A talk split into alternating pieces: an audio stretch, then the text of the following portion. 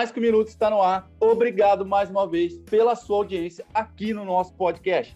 Eu sou Oswaldo Coelho e toda semana recebo o sócio-economista da VLG Investimentos, Leonardo Milani, para uma conversa sobre panoramas do mercado financeiro diante das notícias e também sobre temas de interesse dos nossos seguidores aqui antes de tudo, é sempre bom lembrar que esse programa não faz qualquer tipo de recomendação de compra ou venda de valores e ativos mobiliários. A proposta é apenas gerar um debate sobre os temas de evidência no noticiário econômico, como que eles podem influenciar no mercado financeiro e também nos seus investimentos.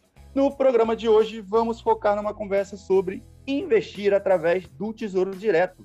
Em meio a novas revisões para cima na taxa básica de juros brasileira, os prêmios da maior parte dos títulos públicos disponíveis para compra no Tesouro Direto estão em alta no início dos negócios desta semana. Diante de preocupações com a questão fiscal do país, os investidores têm exigido juros mais altos para emprestar recursos ao governo.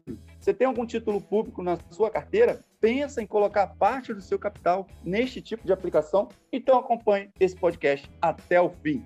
Léo, seja bem-vindo.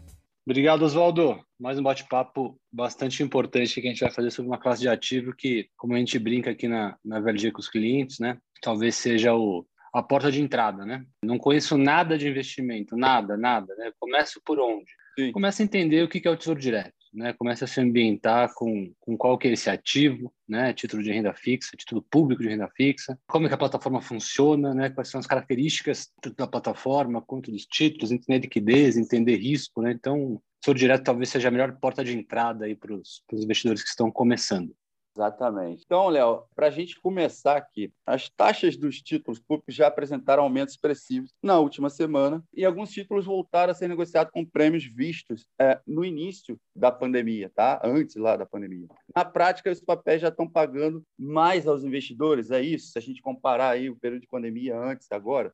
É, tem, né? São três títulos diferentes uhum. que são negociados no Tesouro Direto. Né? Os títulos, títulos pós-fixados, os títulos pré-fixados os títulos IPCA+, né? IPCA mais um juro real, que é o título híbrido, né? Uma parte pré-fixado que é o juro real, e uma parte pós-fixada, que é a inflação. Né? Então, tem três títulos que são negociados no Tesouro Direto. É verdade, sim, né, que o título pós-fixado né, tende a render mais a cada reunião que o Copom sobe é, os juros. Né? Afinal de contas, ele é um título pós-fixado. Então, esses títulos estavam rendendo 2%, né, quando a gente pega o horizonte de 9, 12 meses atrás, quando a Selic estava lá em 2%, e agora estão rendendo 5,25%, né, algo próximo a 5,25%. Ou seja, sim, né, os títulos pós-fixados do Tesouro Direto estão rendendo mais, e os títulos pré-fixados, né, o pré-fixado e o IPCA+, né, esses, esses, dependem do comportamento da curva de juro longa. É, quando a curva de juros abre, esses títulos perdem valor, quando a, a, curva de juros fecha, esses títulos ganham valor. Então, Oswaldo, eu imagino que, que, seja por aí o caminho, né? Não tem um certo e um errado, né? O pós-fixado é mais conservador, o pré-fixado e o IPCA+,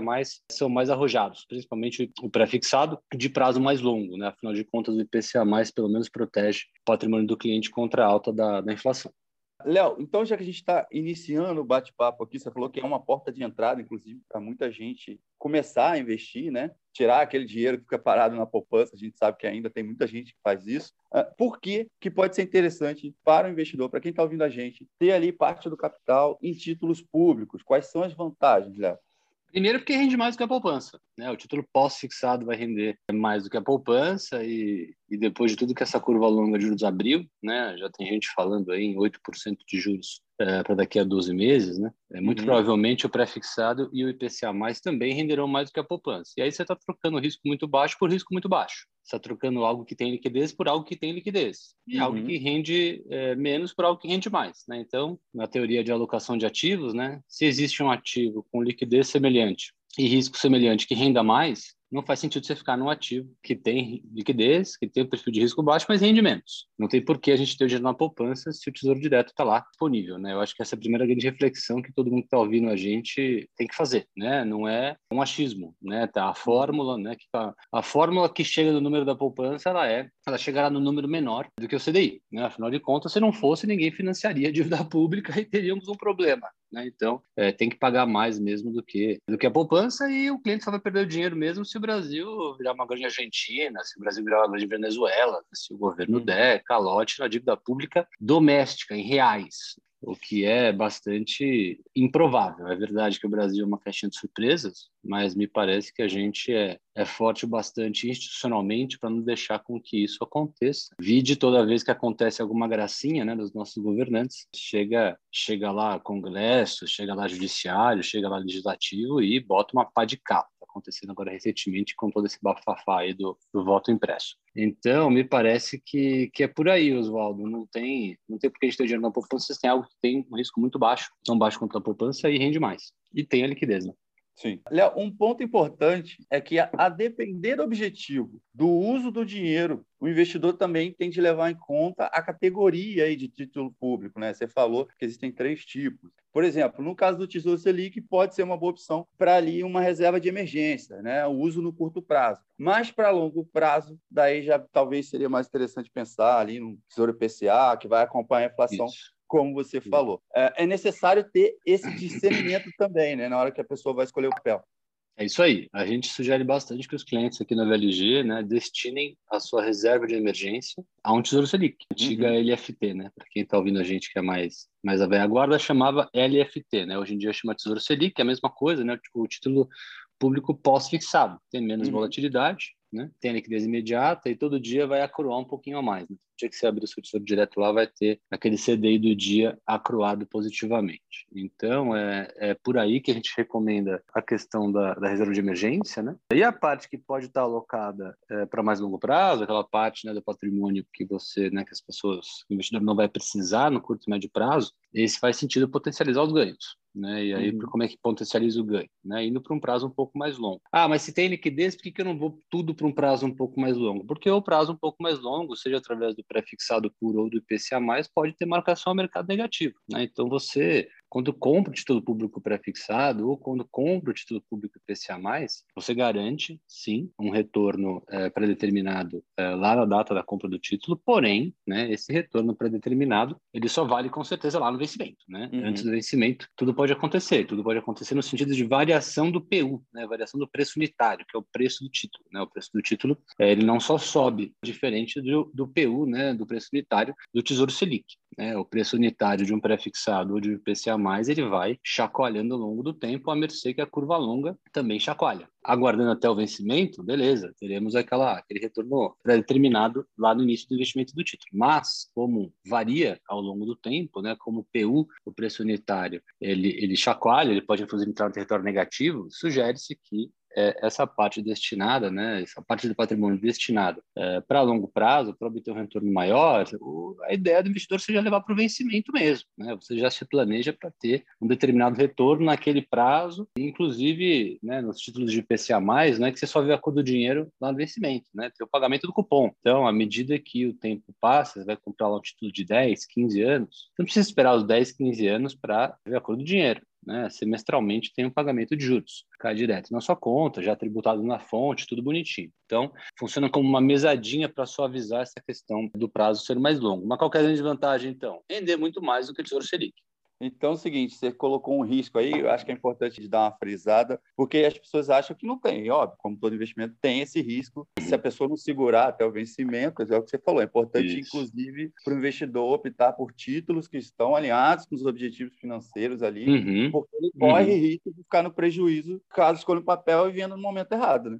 Momentaneamente fica marcado negativo lá na carteira dele e ele tem essa certeza de que ele, aguardando até o vencimento, ele vai ter aquele IPCA mais 4,5, aquele pré-fixado de 9, 10 ao ano, ele vai, vai ter aquele retorno lá no vencimento, mas tem que aguardar o vencimento. Né? Então, a, a, reserva de emergência não pode estar num ativo que, que chacoalhe tanto, né? Apesar de ser renda fixa, pode dar prejuízo, você vai precisar do dinheiro antes do vencimento e pegou um mau momento de mercado, um momento de mercado ruim que a curva longa abriu, o seu tesouro IPCA mais vai estar marcado negativo na carteira e o tesouro pré-fixado também, né? Uhum. E aí você precisa do recurso, obrigado a realizar o prejuízo para usar aquele capital. Então, vai precisar do capital, tesouro Selic, vai no pós-fixado, mesmo que renda menos. Tem uma parte que você não vai precisar, praticamente não tem mínimo no tesouro direto. Então, já vai formando essa poupancinha, né? Já vai uhum. engordando o seu porquinho pensando em prazo mais longo, afinal de contas, o seu dinheiro vai se multiplicar de maneira mais rápida para você ter optado pelo prazo mais longo.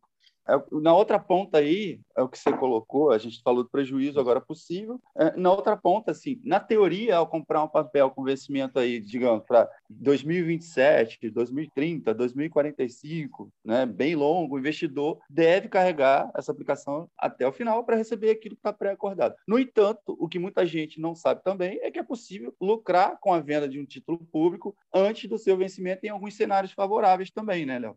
Sim, do mesmo jeito que tem marcação no mercado negativo, pode, pode ter marcação no mercado positivo. É isso aí, Oswaldo. Então, é antes do prazo de vencimento, o, o preço unitário que você pagou já não está mais negociando naquele preço, está negociando com ágil, né? Como a gente costuma uhum. falar no mercado de renda fixa, está negociando com ágil em relação ao preço que você pagou, você vai lá, vende e realiza o lucro. Pode ser também um caminho, com certeza. É um problema bom para ter, né? Aí é um Sim. problema bom para ter, né? Você comprou o título e vai escolher o melhor momento para realizar o ganho.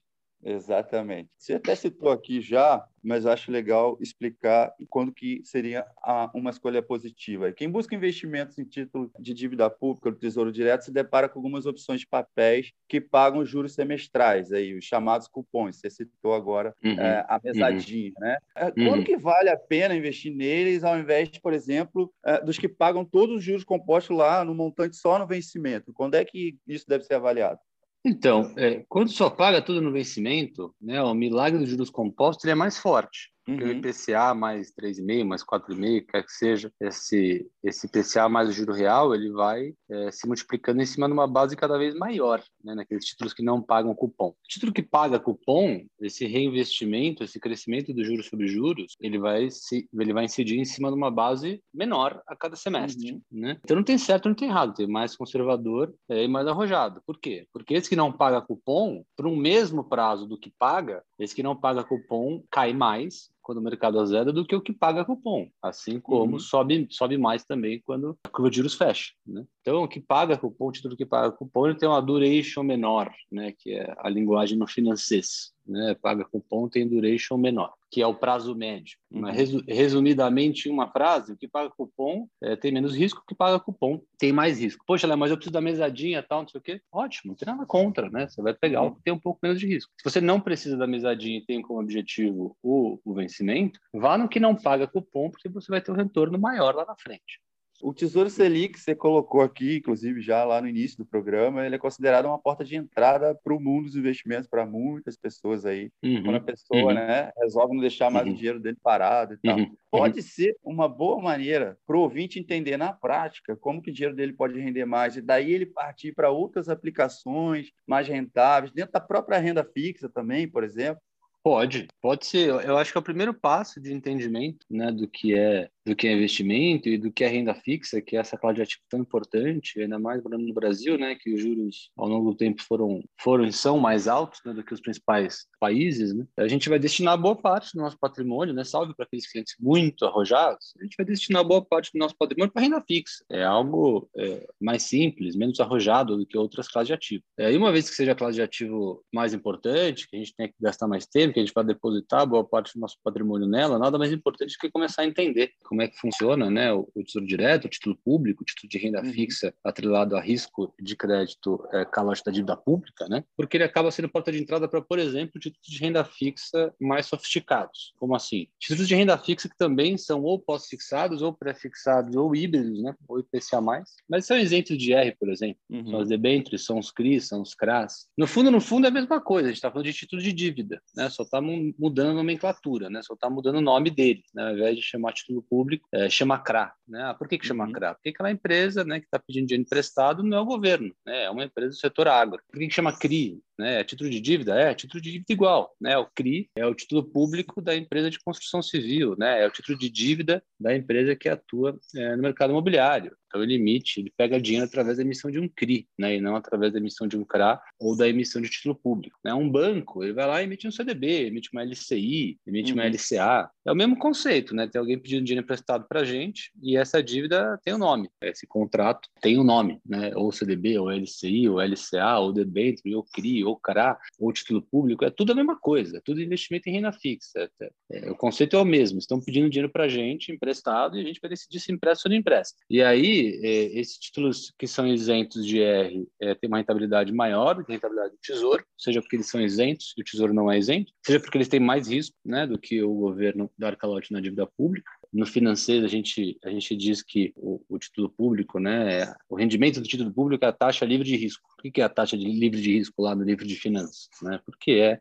é a cuja oportunidade básica é, da onde parte a premissa de que nada tem que render menos do que aquilo, porque é aquilo que uhum. tem de uhum. menos agressivo, é o que tem de menos arrojado. Então, títulos públicos que não pagam IR, títulos públicos que não pagam IR, títulos de dívida que não pagam IR, CRIs, CRAS, debêntures incentivadas, rendem mais, seja para isenção, seja porque emprestar dinheiro para uma empresa sempre vai ter mais é, risco do que emprestar dinheiro para o governo. E o mesmo racional é válido quando a gente olha CDBs, por exemplo, que são tributados, ou L6 e LCAs, né, que são isentos. É os mesmos, pelos mesmos mesmos motivos, né, vai render mais do que se a gente investir no título de renda fixa semelhante aos títulos de tesouro direto. Né? Então, tem CDB pós-fixado, tem CDB pré-fixado, tem CDB IPCA+, né? É, e vão render mais do que o tesouro. Então, um passo de cada vez. Né? Primeiro, começa a se ambientar sobre o que é um título público, sobre o que é um título de renda fixa é, que tenha risco de crédito governo brasileiro e depois vai começar a pensar em outras alternativas dentro desse mundo de renda fixa, é, tendo como pressuposto esse, né? No final das contas, é tudo igual em relação ao conceito. Estou emprestando dinheiro para alguém. O que vai mudar é o quê? Liquidez, retorno e risco. Liquidez, retorno e risco. É isso que vai mudar. Mas o tesouro direto, sim, é uma excelente porta de entrada para as pessoas começarem a aprender, começarem a refletir sobre alternativas de investimento em renda fixa de maneira geral.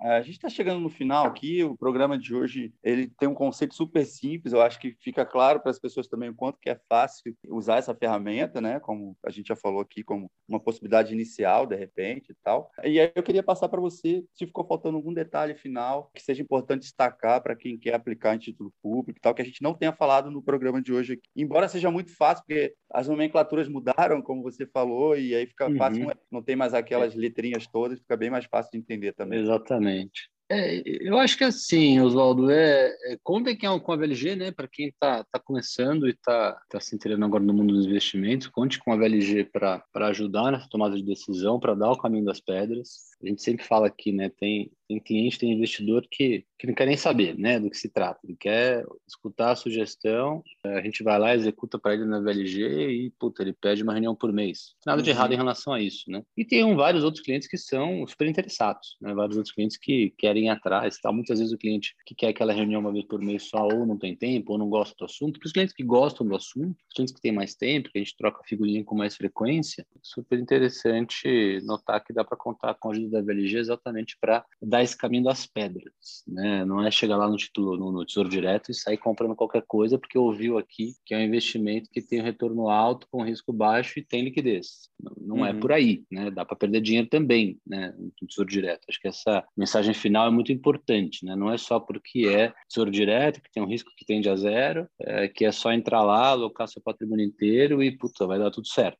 né? Pode dar prejuízo também momentaneamente e aí que a VLG entra exatamente para tranquilizar os clientes e ajudar nessa educação financeira. Certo, fechamos o programa aqui hoje, Léo, e eu te agradeço. Semana que vem a gente segue mais uma vez. Fechado, Oswaldo. Prazer falar com você de novo. Um abraço para todo mundo que acompanha a gente. E você, ouvinte, espero que tenha gostado deste podcast. Aproveite e compartilhe ele para que o maior número possível de investidores tenha acesso também a este conteúdo. E para seguir bem informado a respeito do noticiário financeiro, acompanhe o site mercadominuto.com.br e siga as redes sociais pelo arroba Mercado 1 Minuto. Até a próxima semana. Tchau, tchau.